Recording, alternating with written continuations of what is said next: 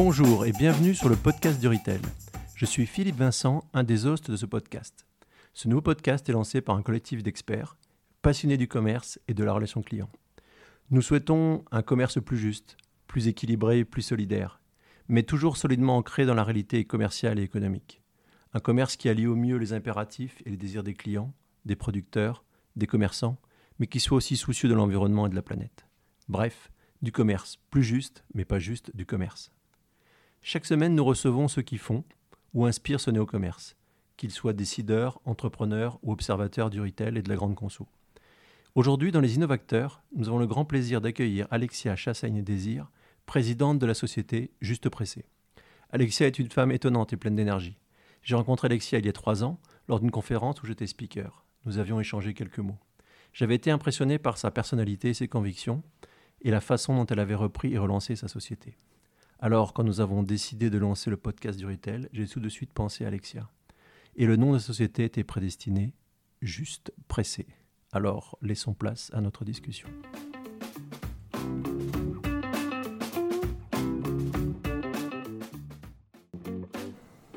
Bonjour Alexia et bienvenue sur le podcast du Retail. Alexia, je suis ravi de t'accueillir aujourd'hui dans les Innovateurs. Je suis sûr que tu as beaucoup de choses à partager avec nos auditeurs. Tu es présidente de Juste Pressé, une marque de jus de fruits et de légumes, une entreprise innovante, un petit peu particulière de par son organisation, ses valeurs et sa techno de haute pression à froid. Mais avant de revenir plus longuement sur Juste Pressé et les projets, peux-tu nous parler de ton parcours? Car a priori au départ, rien ne te prédestinait à diriger l'entreprise de l'univers food. Non, pas du tout. Alors déjà, euh, merci beaucoup de m'accueillir, Philippe. Je suis euh, ravie d'avoir fait partie des premières à pouvoir enregistrer un podcast pour vous. Et j'espère que ma modeste expérience pourra aider euh, des gens ou les motiver ou les éclairer, comme vous le dites, pour le podcast du retail. On n'en a aucun doute. Hein. Voilà. Donc, donc c'est vrai que j'ai un parcours qui est un peu atypique parce que j'ai commencé par une thèse en chimie. Donc a priori, effectivement, je me destinais pas forcément à faire du business. Euh, et puis, euh, à la fin de ma thèse, en fait, euh, j'ai réalisé que c'était un monde absolument merveilleux en termes de, sens par rapport à la recherche et par rapport à ce qu'on pouvait faire, des médicaments, des, améliorations pour la vie du quotidien. Après, j'ai réalisé aussi que c'était un monde extrêmement difficile et moi, je m'attendais à rentrer dans un monde d'humaniste et finalement, euh, je suis rentrée dans un monde, euh, entre guillemets, de requins. Et donc je me suis dit, euh, tant qu'à être dans un monde de requins, autant aller faire du business, quoi. Parce que ça correspondait aussi mieux à mon caractère. je pense que le podcast montrera, mais je suis quelqu'un d'assez extraverti. J'ai une personnalité un peu forte. Et donc, être dans un labo, ça veut dire avoir une blouse, avoir des lunettes de protection et être finalement assez anonyme. Et euh, voilà, ça correspond pas à ma personnalité. Donc, je suis partie à l'ESSEC pendant un an. Euh, et puis après, euh, bah, je suis rentrée dans un groupe américain. C'est pas évident quand on est, en tout cas il y a 16 ou 17 ans, quand on est docteur en chimie. Il n'y a pas beaucoup de boîtes en fait qui vous font confiance. Et à l'époque, j'ai eu beaucoup de mal à trouver un stage. Et donc c'est Sarah Lee euh, qui m'a donné ma chance. Euh, et c'est une femme euh, super qui s'appelle Corinne Oppenheim, qui est encore dans le, dans le circuit aujourd'hui, et qui a dit bah, Moi, en fait, ce qui m'intéresse, c'est les personnalités, c'est pas ton parcours. Et donc, elle a bien fait. Elle a cherché une personnalité. elle a cherché une personnalité. Et elle l'a s'est pas trompée. elle s'est pas trompée. Et en fait, bah, je suis restée 8 ans chez Sarah Lee quand même. Donc, elle n'avait pas fait un mauvais choix. Et puis après, voilà, j'ai un parcours plutôt classique, on va dire, dans le sens où euh, je suis rentrée chez Sarah Lee, j'ai fait du marketing. Ensuite, je suis allée chez Unilever, j'ai fait du marketing. Ensuite, je suis allée chez Spotless, qui était un LBO euh, auquel appartenait au Écarlate. J'ai fait du marketing et ensuite je suis allée chez Henkel, j'ai fait du marketing, c'est très original. Euh, et puis en fait, au moment où où j'étais chez Henkel, je suis pas restée longtemps. Euh, je suis même restée très peu de temps. Ça faisait quelques années euh, qu'il euh, y avait une petite voix intérieure qui me disait Casse-toi. voilà, on va le dire assez directement. Casse-toi, pourquoi? Parce que, d'abord, parce que je pense que j'ai un esprit de. J'ai toujours eu un esprit de rébellion. je n'ai jamais aimé qu'on m'impose les choses sans me les expliquer. C'est souvent l'apanage des grands groupes. et j'avais envie de faire quelque chose par moi-même. Donc, donc, cette petite voix t'a mené où? Voilà, alors ma petite voix, je lui ai toujours fait confiance. Donc au moment où je pars de chez Henkel, euh, euh, je me dis, euh, il va se passer quelque chose. Et en fait, il s'est passé quelque chose quasiment le jour même. Puisque j'ai deux anciens collègues de chez Sarali qui sont venus me voir, qui m'ont dit on, lance, on veut lancer en fait des boissons en haute pression à froid, pas très connues à l'époque en France. nous, on est deux commerciaux, on ne sait pas faire le marketing. Donc en fait, moi, j'ai agi comme consultante avec eux. J'ai créé la marque. Euh, donc la marque Juste Pressé. Euh, en marketing, euh, avec plein de jargon, j'ai créé donc ce qu'on appelle l'equity, donc la personnalité, les valeurs de la marque, qu'est-ce qu'on a comme proposition vis-à-vis du consommateur, le packaging, etc.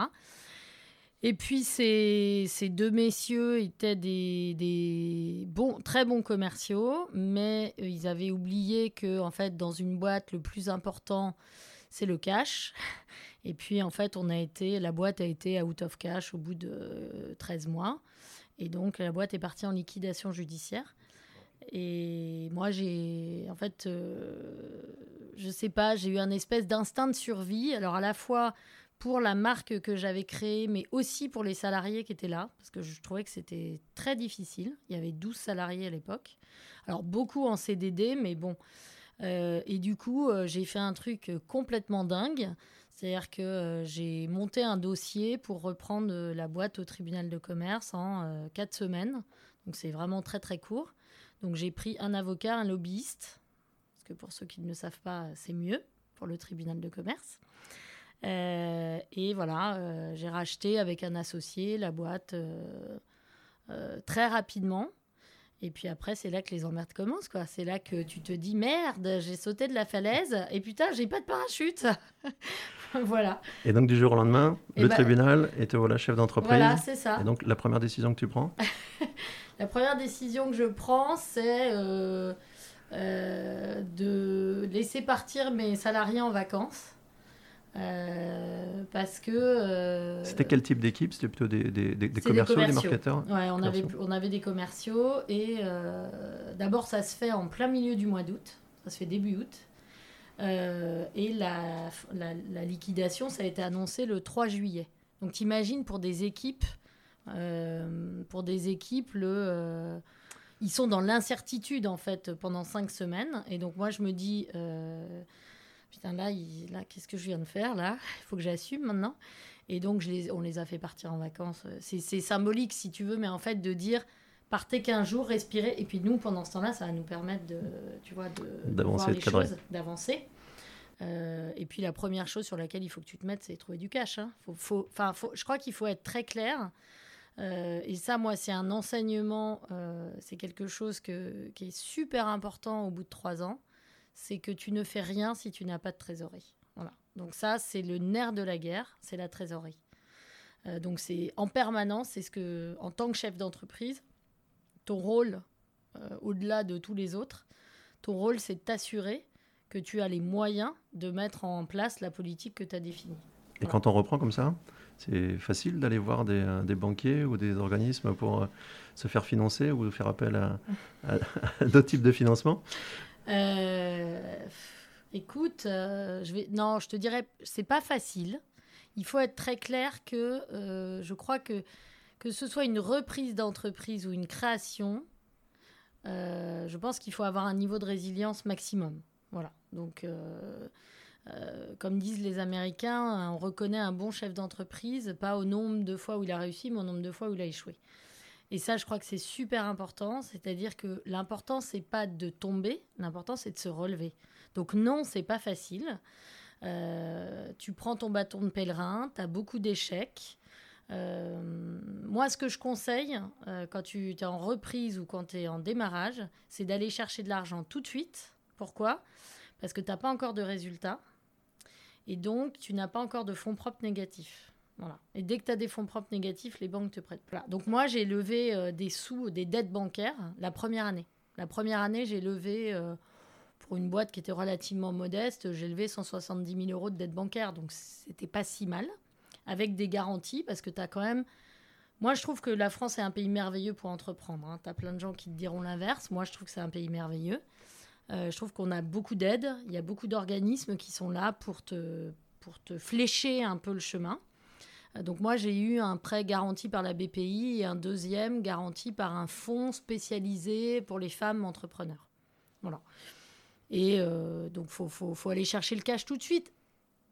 soyons clairs, être chef d'entreprise, être entrepreneur, c'est un marathon tous les jours. Voilà. C'est un marathon qui dure depuis trois ans maintenant. C'est un marathon qui dure depuis trois ans tous les jours, mais à l'inverse, il faut quand même être euh, super motivant pour les gens. C'est que moi, ce marathon, s'il s'arrêtait demain, je serais la plus malheureuse du monde. Donc j'y retourne euh, demain, mais sans problème. On s'arrête pas de courir. Non, on s'arrête pas de courir. Exactement. Revenons un peu sur, sur, la marque et la gamme euh, Juste Pressé. En quoi les produits Juste Pressé sont différents de la majeure partie des produits sur le marché qu'on trouve dans la, dans la grande conso et en quoi la, la, techno euh, de pression à froid euh, fait la différence. Euh, alors d'abord, nous, on a, moi j'ai repris une boîte de, jus de fruits, mais c'est pas notre vocation. Notre vocation, c'est demain d'être capable d'intervenir sur tous les marchés du frais où il y a une offre pauvre en goût et en propriété nutritionnelle parce que produit pasteurisé. Donc aujourd'hui, on a des jus de fruits, on a lancé des smoothies, et là, on s'est lancé sur le marché des compotes, même si ça n'est pas une compote puisque ça n'est pas cuit. Nos produits ne sont pas cuits. Mais on va pas rester une boîte de jus. Voilà. Donc, euh, qu'est-ce qu'on utilise? Donc, en fait, nous, on part de ce principe-là. Je remonte d'un cran pour t'expliquer pourquoi la technologie, elle vient au service, en fait, de notre mission de société. Nous, ce qu'on fait, c'est qu'on essaye de mettre sur le marché des, des marques et des produits qui sont justes. Voilà. D'ailleurs, on va changer le nom de la société. Elle s'appellera plus Juste Pressé, elle va s'appeler Juste. Et elle va avoir un logo. Donc ça, c'est un peu en, tu vois, en, primeur, on va dire. Euh, et en fait, qu'est-ce que ça veut dire euh, avoir des marques et des produits justes? Ça veut dire qu'au niveau du produit en lui-même, il faut qu'on ait le produit qui soit le plus proche possible de la nature.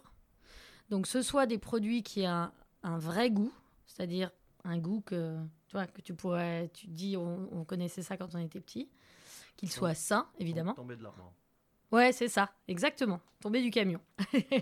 Euh, donc, c'est la framboise que tu cueilles, la pomme que tu as dans le jardin de ta grand-mère, etc. ça, c'est sain, évidemment, mais ça, on va dire, c'est un given, euh, sain, euh, c'est sans bactéries. Mais pour nous, sain, ça va un peu au-delà de ça. Ça veut dire, tu vois, typique. Tous les produits qu'on développe aujourd'hui, on s'interdit les Nutri-Score DE. Voilà, parce qu'on trouve que c'est pas, tu vois, c'est pas très sain. Voilà. Donc sain, c'est pas que euh, c'est pas que propre et sans bactéries. Et puis le plus près de la nature possible, c'est-à-dire avec le minimum de transformation possible. Donc ça, c'est la partie produit. Et après, nous, pour le reste, on a une vraie philosophie qu'on applique aussi bien au niveau de notre société, que euh, au niveau de nos fournisseurs, euh, de nos clients. Alors on aimerait bien que ce soit réciproque aussi, que nos clients soient justes avec nous. Euh, mais voilà, c'est être, juste, c'est une philosophie. Donc être juste, c'est être juste avec nos salariés, c'est les rémunérer correctement. C'est et, et, franchement, c'est pas du blabla. Tu peux les interviewer. On pense à eux avant de penser à nous, en tant qu'associés, par exemple. Donc là, quand on a fait la levée de fonds, on les a augmentés tout de suite, euh, alors que nous, on se payait pas depuis deux ans. Tu vois Donc ça, pour nous, c'est être juste, euh, parce que euh, nous, on pense avec Sophie, mon associé, que on ne, on ne développe pas une société tout seul. Les patrons qui s'imaginent que parce que en tant qu'entrepreneurs, ils ont pris les risques, ils oublient très souvent que certes, ils ont pris un risque et c'est normal qu'ils aient une juste rémunération, mais en général qui est liée à leurs actions mais que sans leurs salariés, ils ne feraient rien. Voilà. Donc il faut être juste avec ses salariés, il faut être juste avec ses fournisseurs, il faut les payer correctement. Euh, il faut être juste avec les fournisseurs de tes fournisseurs. Donc nous, on essaye toujours de vérifier que, par exemple, les gens qui fournissent de la matière première, donc des fruits et légumes, sont correctement rémunérés. Que quand c'est dans des pays étrangers, euh, on s'assoit à côté d'associations, en fait, pour éviter le travail des enfants, le travail euh, esclave, etc. et c'est facile de le tracer, ça? Alors oui, tu as beaucoup d'associations au niveau euh, mondial qui sont des labels et qui te garantissent, parce qu'il y a des audits, que en Égypte, par exemple, où on, on achète beaucoup d'oranges, qui te garantissent qu'il n'y a pas le travail des enfants. Ça, c'est très important. En Afrique du Sud, qui garantissent que euh, voilà, c'est pas euh, que des blacks sous-payés euh, qui font la récolte d'oranges. Et ça, pour nous, c'est super important. Et à terme, quand on sera beaucoup plus gros, on fera les audits nous-mêmes. C'est-à-dire qu'on a prévu dans nos enveloppes des enveloppes pour faire les audits nous-mêmes. C'est-à-dire on envoie quelqu'un directement sur le terrain, sur pour, le terrain pour, vérifier. Pour vérifier ce qui se passe. Voilà. Donc juste, être juste, c'est tout ça. Et du coup, la technologie, pour en revenir à ça, parce que c'était ta question de départ, on a un peu digressé, euh, la technologie de haute pression à froid, c'est une technologie qui, nous, à notre sens, est une technologie euh, juste parce que elle permet en fait quasiment pas de transformation du produit au moment de la stabilisation. Elle conserve euh, l'essentiel des vitamines et des antioxydants c'est-à-dire à 96%. C'est des articles scientifiques, donc c'est pas moi qui allègue des choses euh, sans savoir. Pas de destruction de vitamines, pas de destruction des antioxydants. Elle conserve le goût. Euh, donc en fait, elle permet, si tu veux, d'avoir un produit dans son état le plus frais possible, qui va se conserver longtemps. Et ça, c'est la grande révolution par rapport à la pasteurisation qui est aujourd'hui la norme de tout le marché sur les jus de fruits, hein, dans, le, dans le marché des jus de fruits frais, euh, à part quelques petites marques anecdotiques, tout est pasteurisé.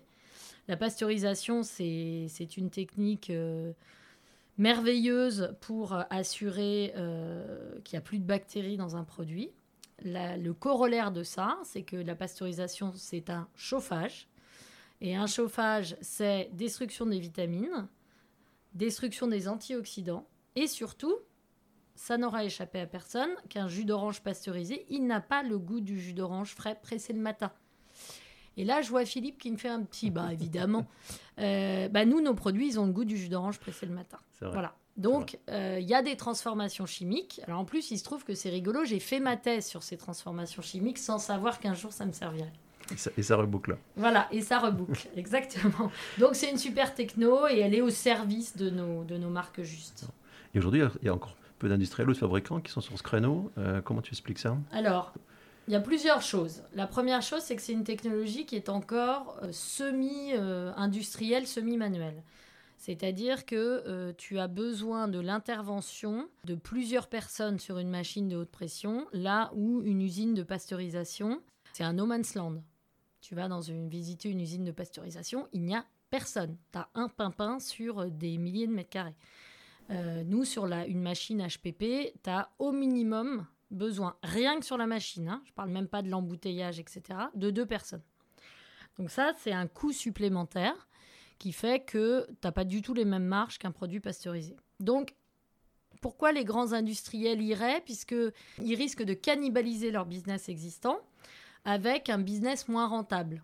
Bon, moi perso, euh, quand j'étais chez Unilever, euh, si j'avais proposé un truc comme ça, mon patron m'aurait dit T'es complètement folle. Donc ça, c'est une première barrière à l'entrée. Ensuite, il y a une deuxième barrière à l'entrée qui est un tout petit peu plus insidieuse. Donc là, je vais être politiquement assez incorrecte, qui est que tous les gens qui font de la pasteurisation, notamment sur les jus de fruits, expliquent depuis 50 euh, ans que, un, c'est comme si tu mangeais une portion de fruits et légumes par jour, ce qui est totalement faux, puisqu'il n'y a pas de fibres, donc c'est absolument faux. Deux, que c'est merveilleux parce que tu as le boost de vitamines du matin. Euh, c'est partiellement vrai parce qu'il rajoute de la vitamine en fin de processus. Et donc, on te présente ça euh, depuis 50 ans comme le produit miracle. Et comment veux-tu que ces gens arrivent à faire cohabiter en rayon des produits? Qu'est-ce qu'ils vont dire quoi? Ils vont, ils vont dire ça fait 50 ans qu'on vous vend de la merde entre guillemets et maintenant on a le produit miracle. C'est pas possible.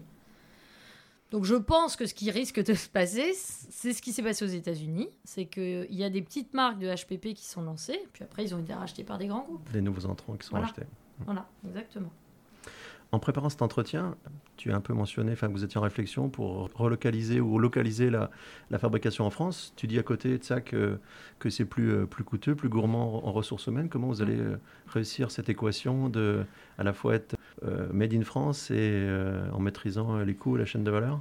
C'est euh, un vrai challenge. Après, moi, j'ai tendance à dire que c'est un choix d'entrepreneur. je, je, pense que ce qui fait la différence dans les petites sociétés aujourd'hui par rapport aux grands groupes, c'est précisément qu'on a une latitude pour euh, prendre des décisions et pour s'engager par rapport à un certain nombre de valeurs qu'on a. Et nous, la responsabilité sociale, sociétale et environnementale, pour nous, elle est au cœur de notre développement. Donc jusque-là, il n'y avait pas de machine en France qui permettait en fait d'avoir un combo. Attention, il y avait des machines de HPP, mais il n'y avait pas de machine qui permettait de faire pressage, embouteillage et traitement HPP au même endroit. Là, il y a une machine qui s'installe. Donc nous, ça fait euh, plus d'un an qu'on travaille avec eux. Et donc à partir de janvier, on relocalise, on va dire la moitié de notre production en France, dans un packaging qui ne sera plus du plastique. Et qui sera? On peut, avoir un scoop, non? Ouais, ça va être du carton. Voilà.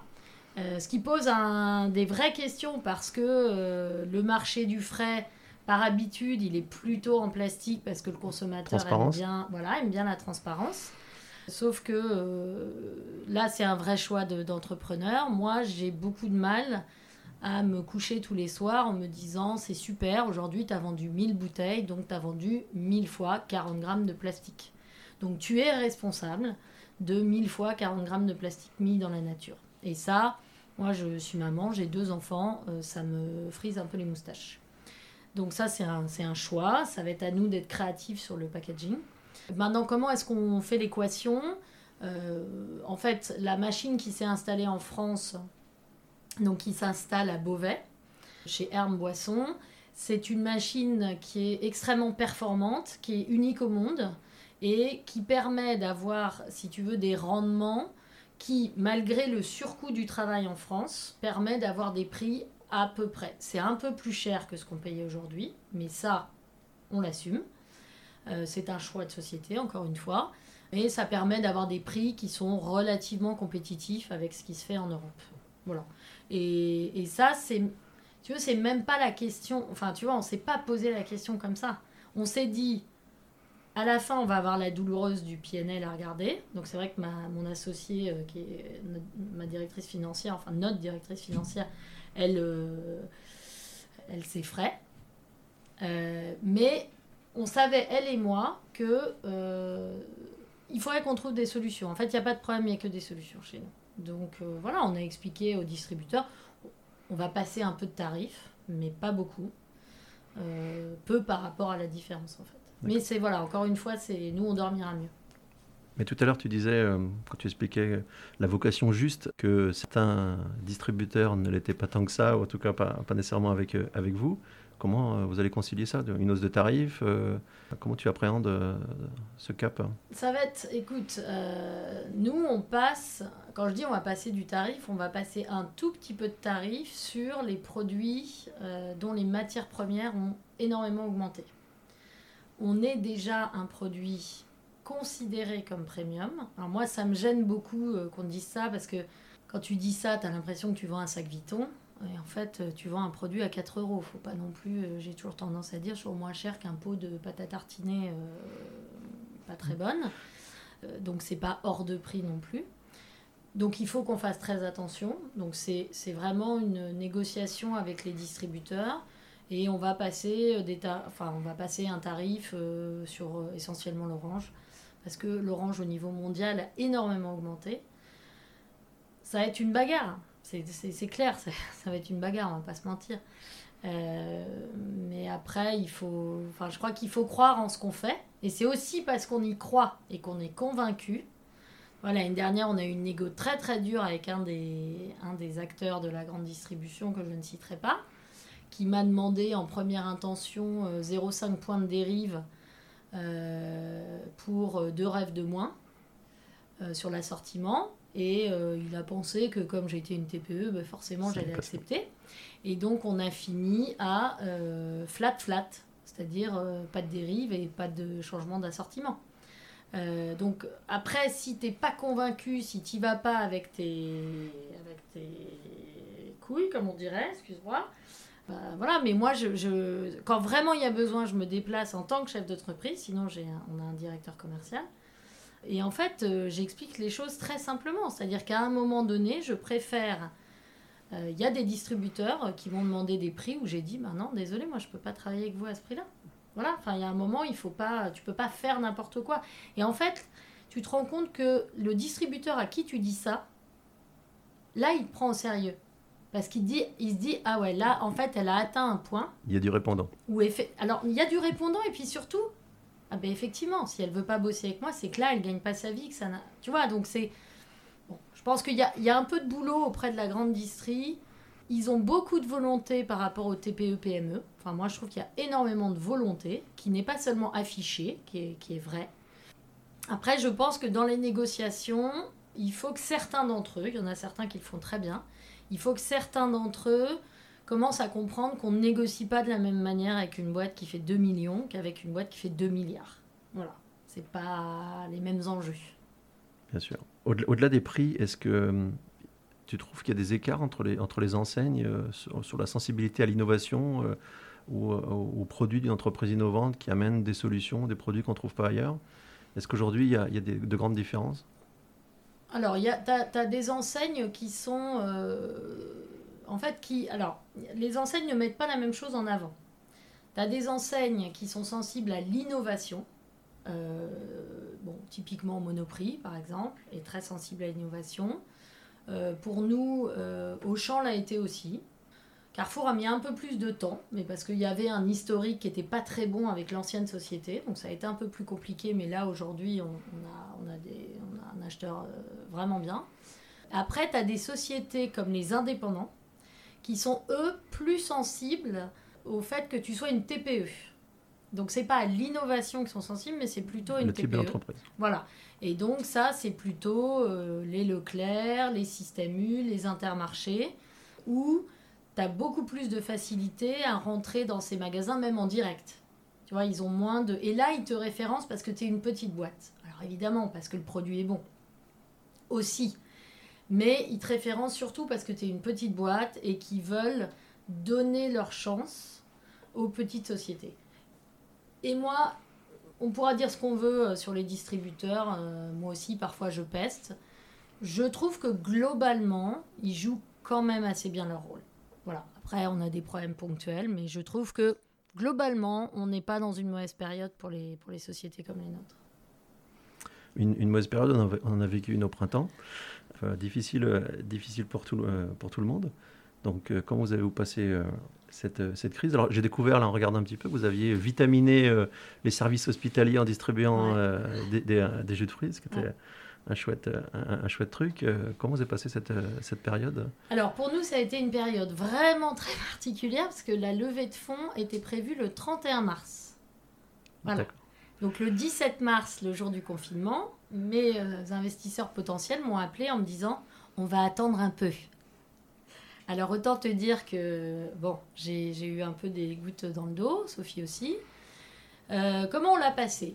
Je crois qu'on l'a passé comme on passe toutes les épreuves depuis le début avec, euh, Sophie et avec l'équipe. C'est-à-dire avec froideur et avec recul.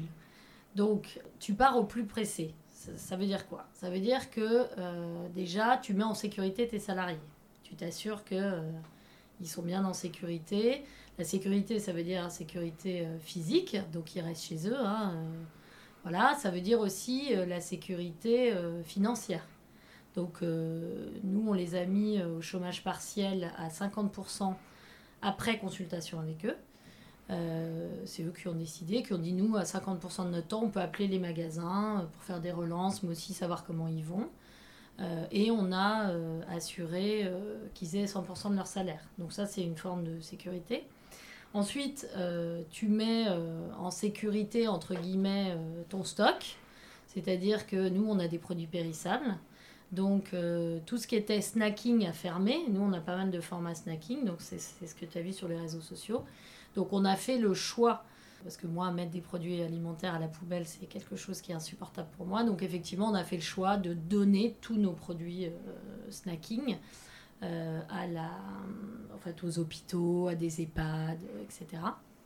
Et on a essayé dans la majeure partie des cas de faire ça dans des petits établissements, un peu oubliés.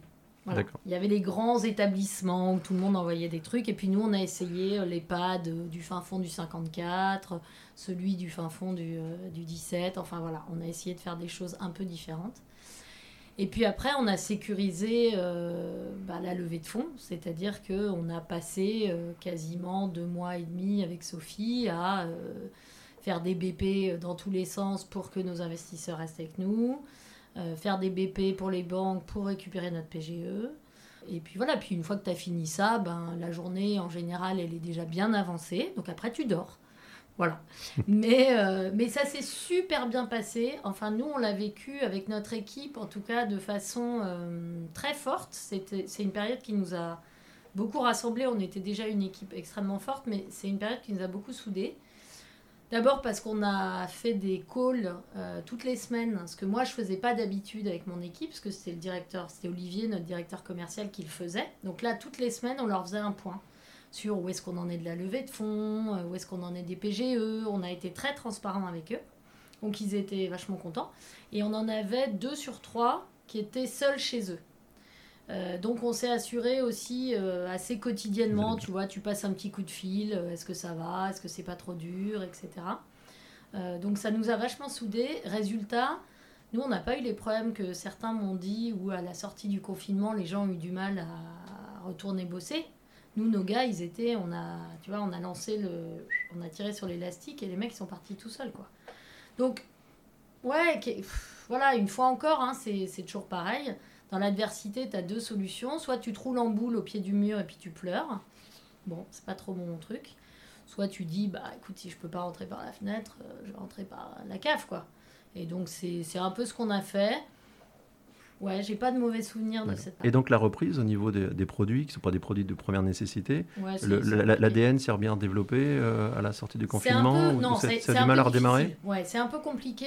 D'abord, le confinement lui-même a été un peu difficile pour le business. Pourquoi? Parce que, pour deux raisons. Les entrepôts sur lesquels on était ont choisi de, souvent de faire des 20-80 hein, pour euh, limiter euh, euh, les- la logistique, etc. Nous, on ne fait pas partie des 20-80.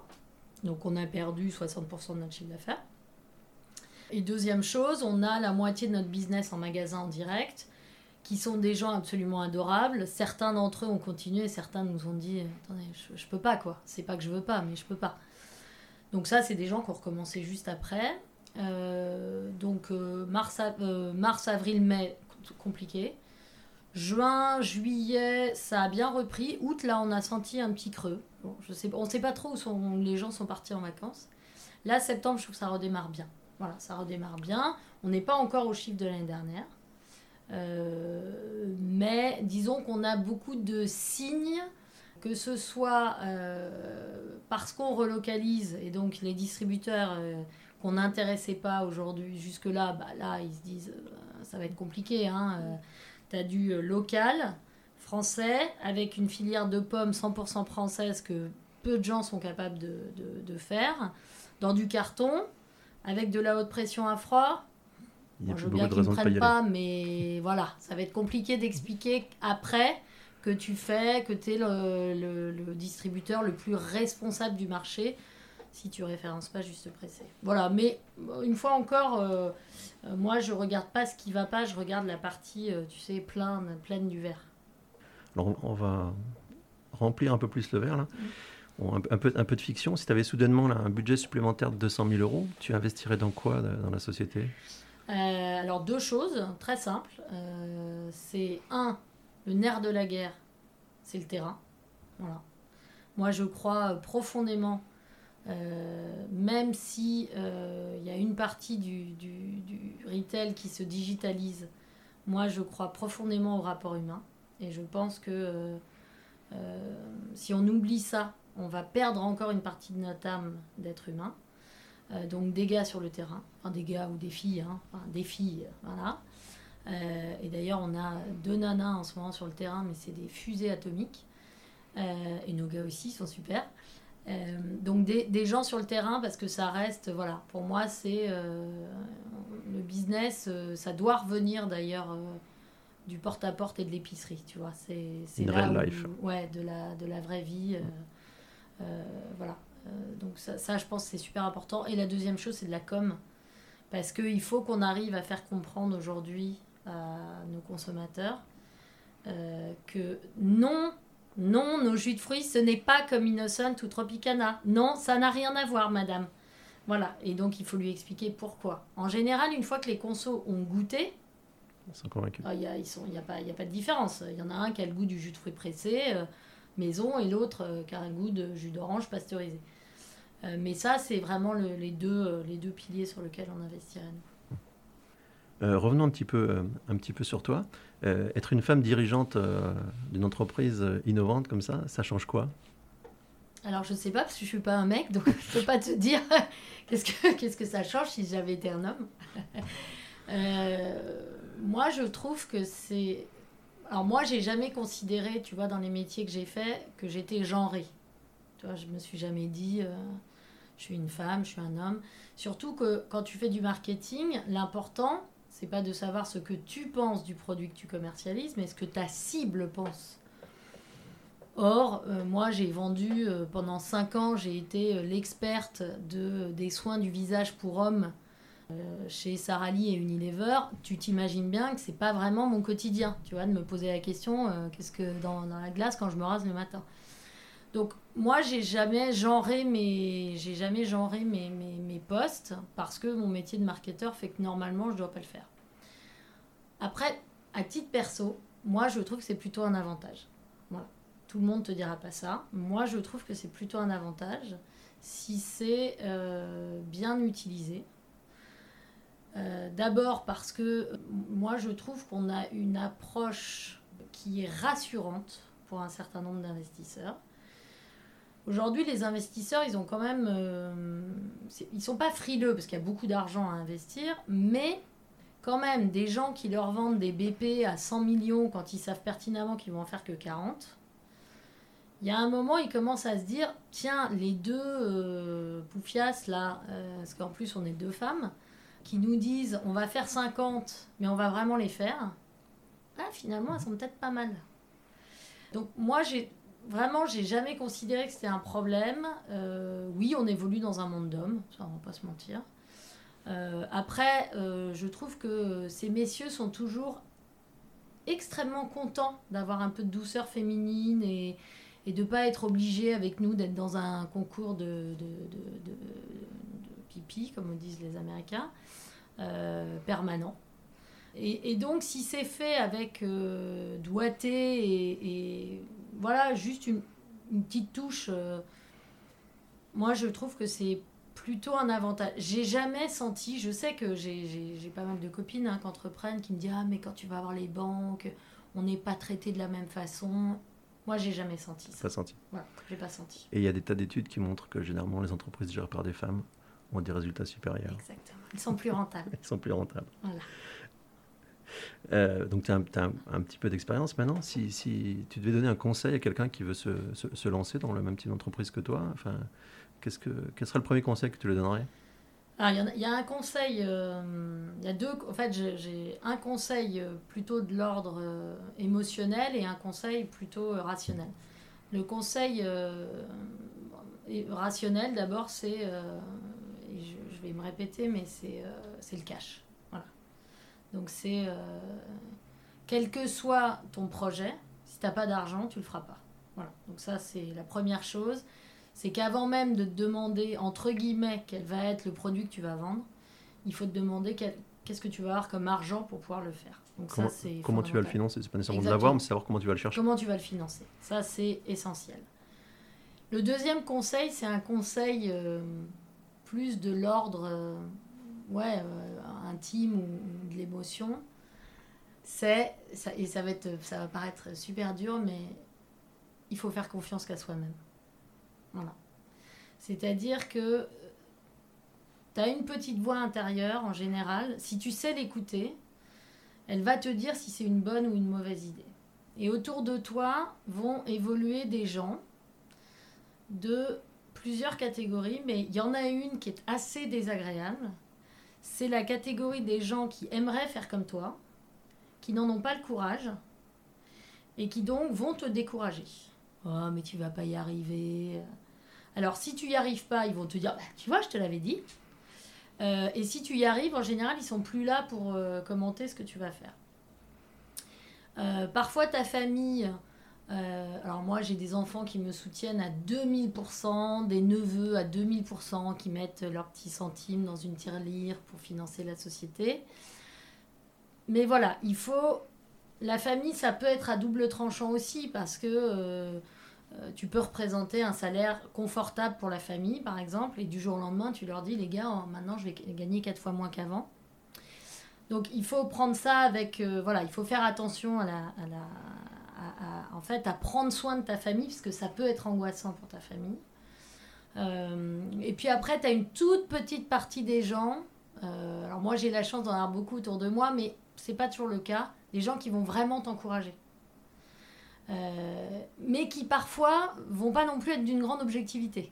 Tu vois Le fan club. Voilà, ton fan club, quoi. Les gens qui disent Ah, mais c'est super, c'est génial ce que tu fais. Oui, enfin là, je, je quand même de la merde en ce moment. Euh, et donc, qui n'auront pas le recul nécessaire.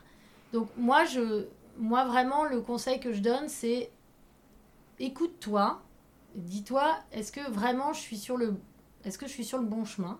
D'abord, un, est-ce que c'est ce que j'ai envie de faire? Est-ce que c'est euh, quelque chose qui fait que je me lève le matin en ayant euh, plus d'énergie que si j'étais ailleurs? Euh, Et oui, peut-être c'est un rêve fou, et peut-être tu vas te planter. Mais en fait, moi, je pense que c'est de nos erreurs qu'on apprend le plus, et pas de nos succès. Et donc, bah, il y a un moment, il ne faut pas trop se poser de questions, il faut y aller. Parce que si on ne risque pas, l'entrepreneur, entreprendre, c'est risquer, c'est oser. Voilà.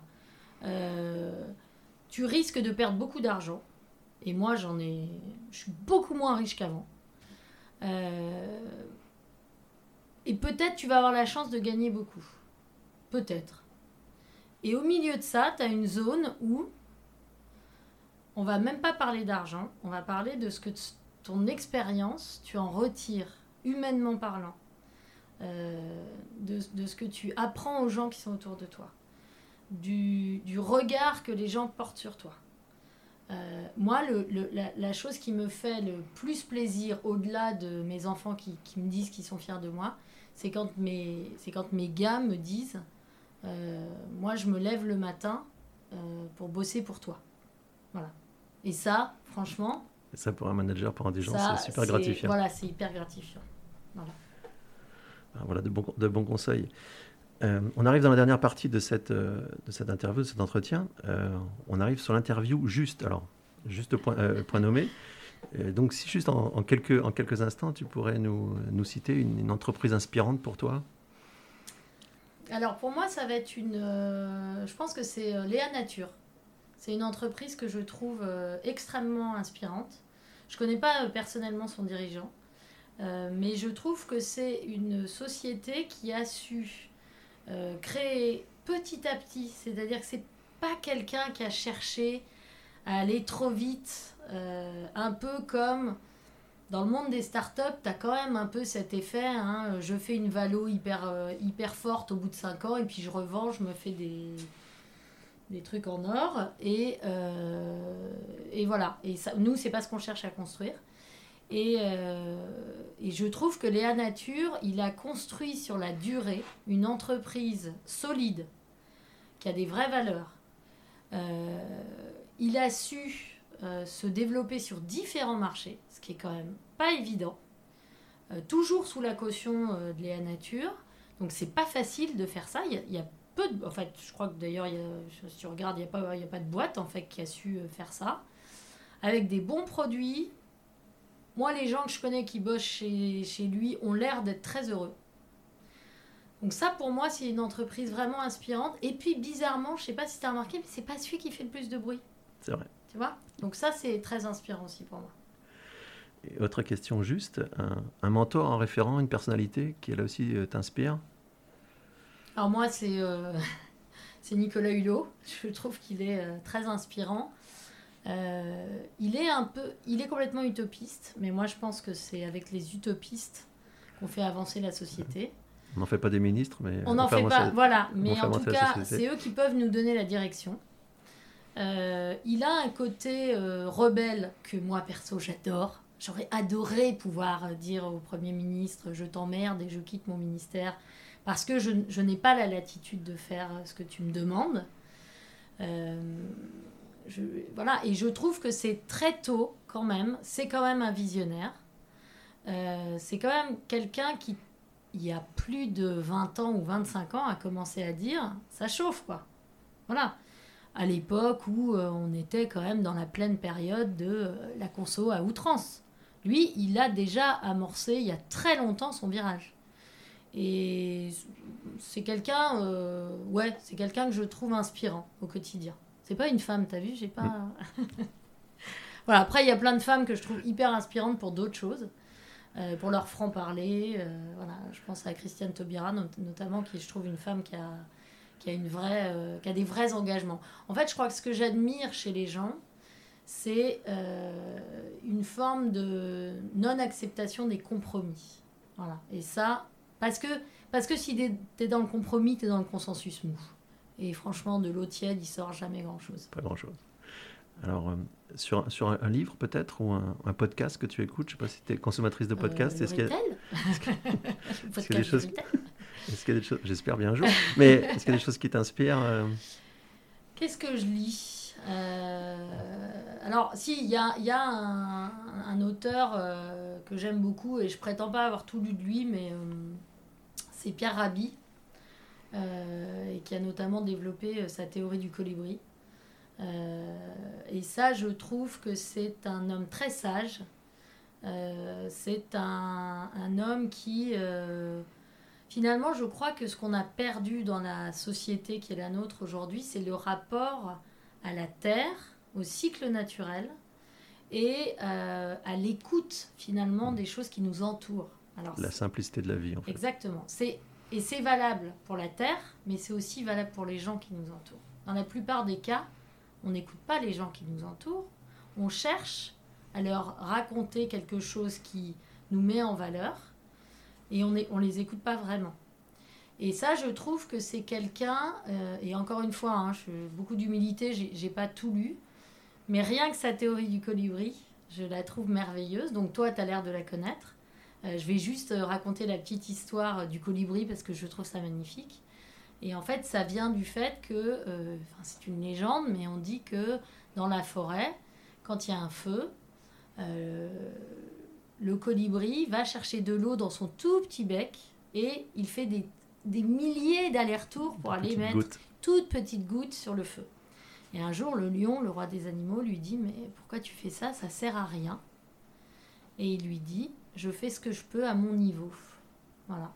Et ça, je trouve ça merveilleux parce que, euh, tu vois, quand on, on revient à l'histoire du carton versus le plastique, oui, c'est un risque qu'on prend.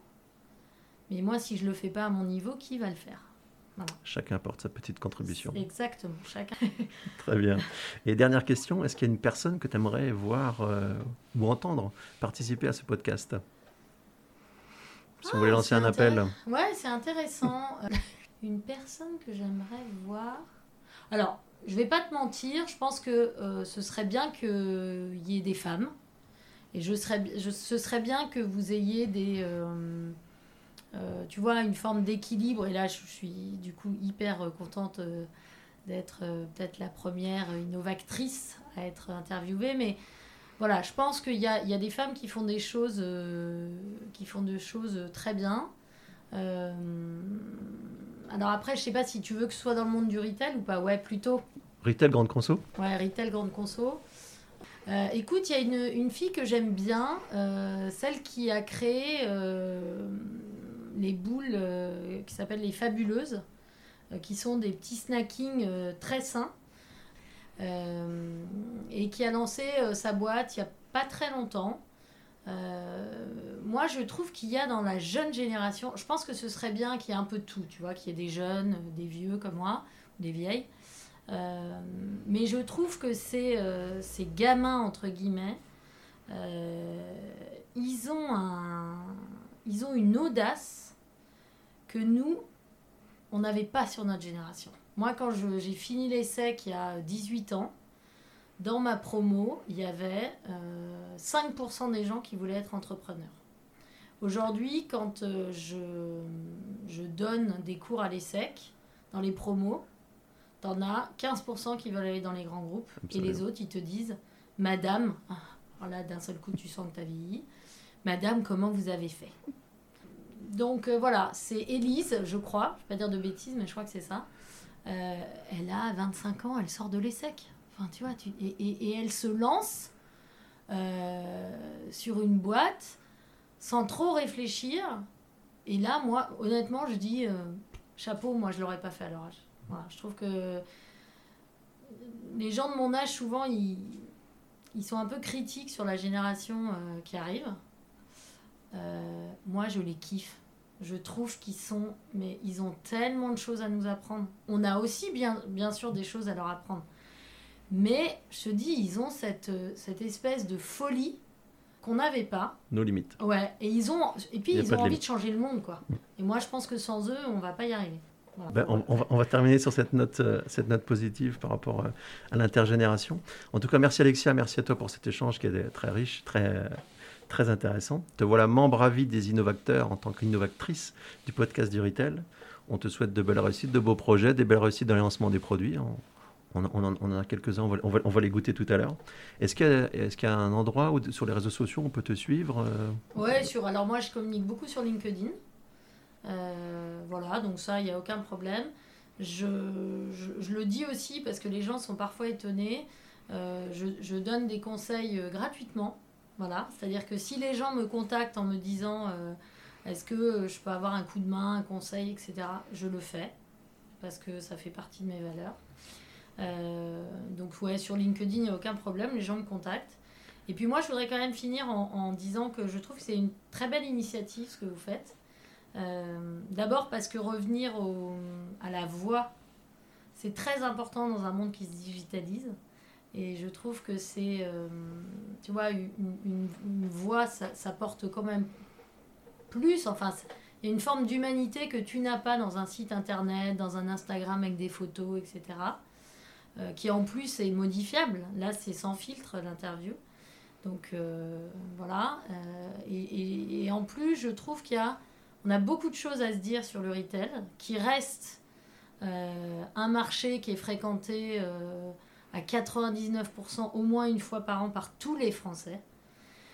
Et moi, cette idée que euh, tout est en train de blider vers d'autres circuits, je j'y crois pas vraiment. Enfin, je pense que ça reste un endroit d'échange humain et que c'est là-dessus que la distribution pourra faire la différence demain recréer du lien au travers des points de vente. Ça, c'est hyper important. Donc, votre initiative euh, du, podcast du retail, euh, je trouve que c'est une belle initiative, parce qu'on a tous à apprendre les uns des autres. Euh, et en plus, faire ça, voilà, entre guillemets, de façon altruiste, je trouve que c'est bien. Vous mettez en, image vos valeurs de justesse. et voilà, et je, trouve que si chacun demain fait un petit truc gratuit, entre guillemets, euh, bah, je crois que le monde ira un petit peu mieux. C'est ce qu'on va essayer de faire. En tout cas, merci pour ce moment. Et puis, continue de vitaminer euh, tout le monde par ton dynamisme et ton franc-parler. Je pense que le monde et le commerce en a bien besoin. Merci, merci Alexia. Au revoir.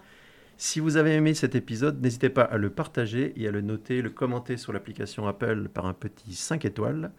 On débute, on a besoin d'un petit coup de pouce. On se retrouve bientôt sur le podcast du Retail, disponible dans toutes les bonnes podcasteries.